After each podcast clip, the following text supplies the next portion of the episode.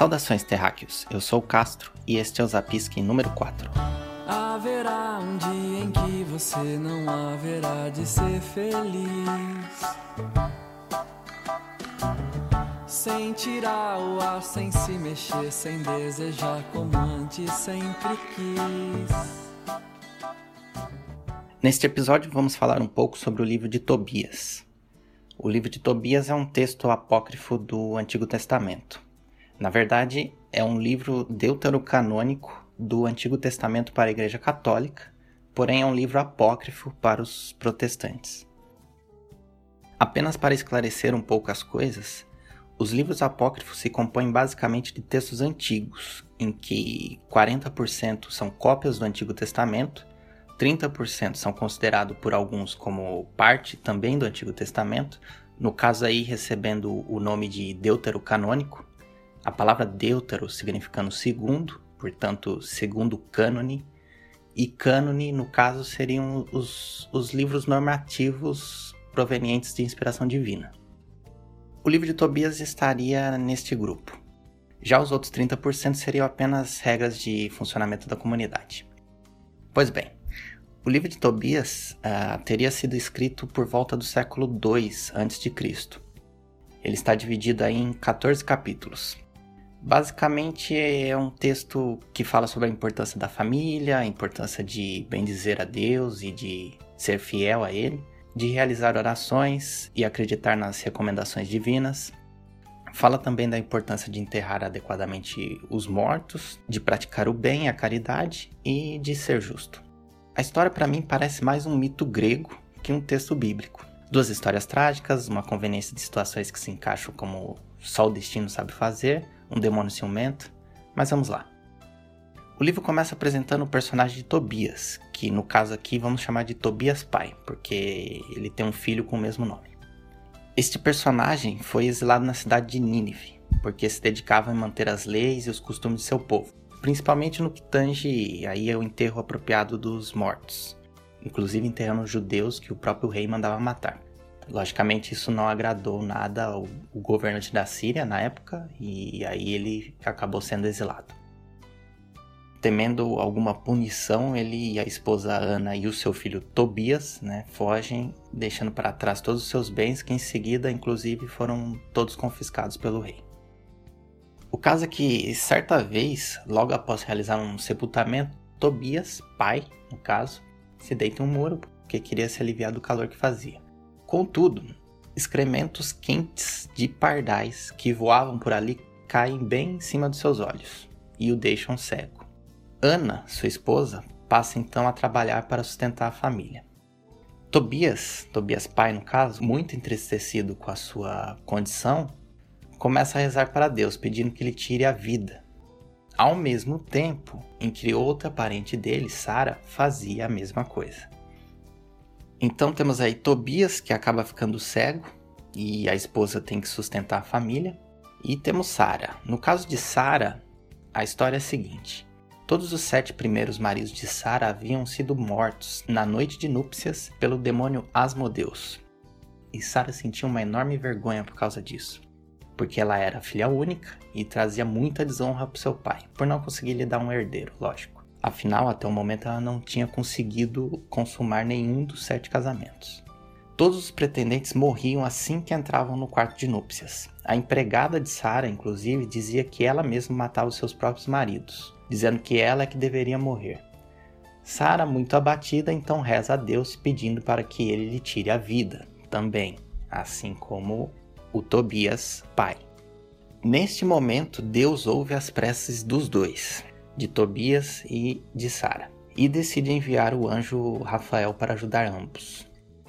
Tobias pai lembra que havia deixado uma boa quantidade de prata com um conhecido na cidade de Rages e pede para que seu filho, Tobias, vá até lá buscá-lo. Ele também recomenda ao seu filho que se case com alguém, de preferência do mesmo sangue, também recomenda que ele seja temente a Deus, que seja caridoso, que cuide da família, que seja justo, entre outras recomendações.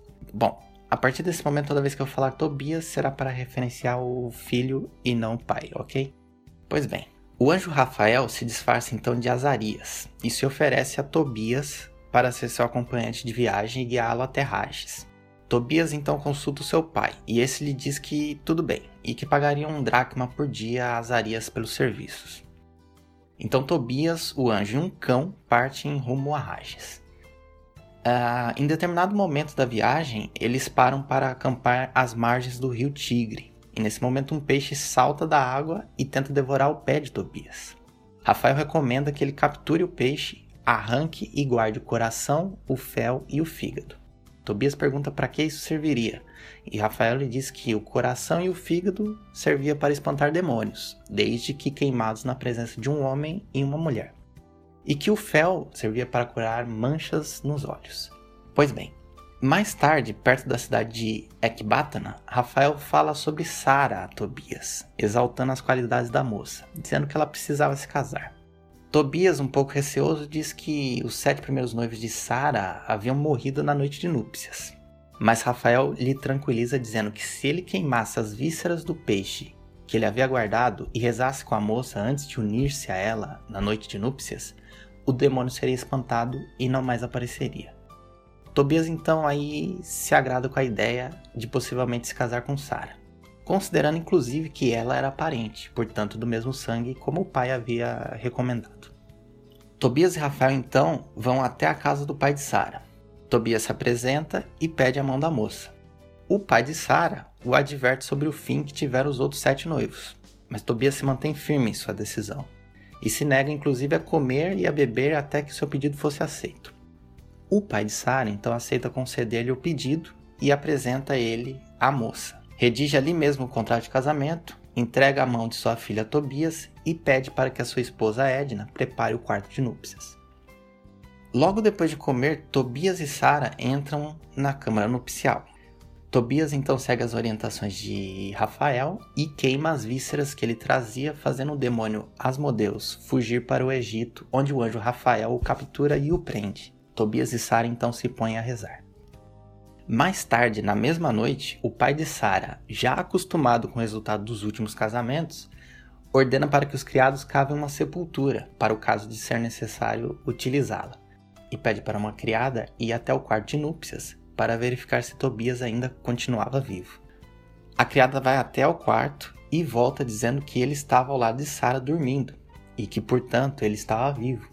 O pai de Sara, nesse momento, dá graças a Deus e ordena o fechamento imediato da cova. Ao amanhecer, o pai de Sara manda chamar Tobias, informando que ele faria uma festa de 14 dias para comemorar o casamento da filha e que depois disso Tobias podia levar metade de seus bens.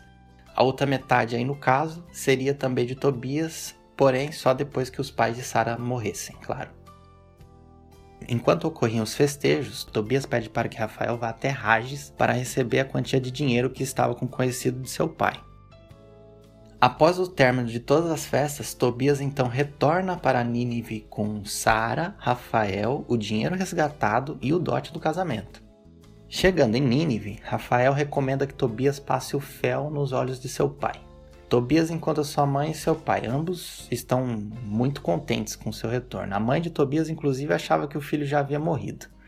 Tobias passa o fel nos olhos do pai, conforme recomendação do, do anjo Rafael, e o pai de Tobias milagrosamente volta a enxergar. Agora estava todo mundo feliz. Assim, o pai de Tobias diz que ele deve pagar o homem que o acompanhou por toda a viagem, e diz que o pagamento deveria ser metade de tudo que eles trouxeram. Tobias assim o faz.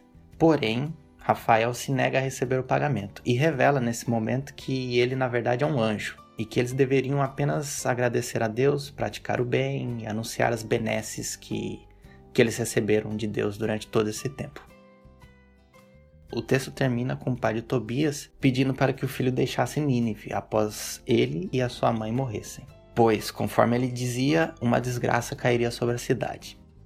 Tobias assim o faz e, após sepultar pai e mãe, vai para Ecbatana e morre aos 117 anos porém ainda em vida, vê a destruição da cidade de Nínive.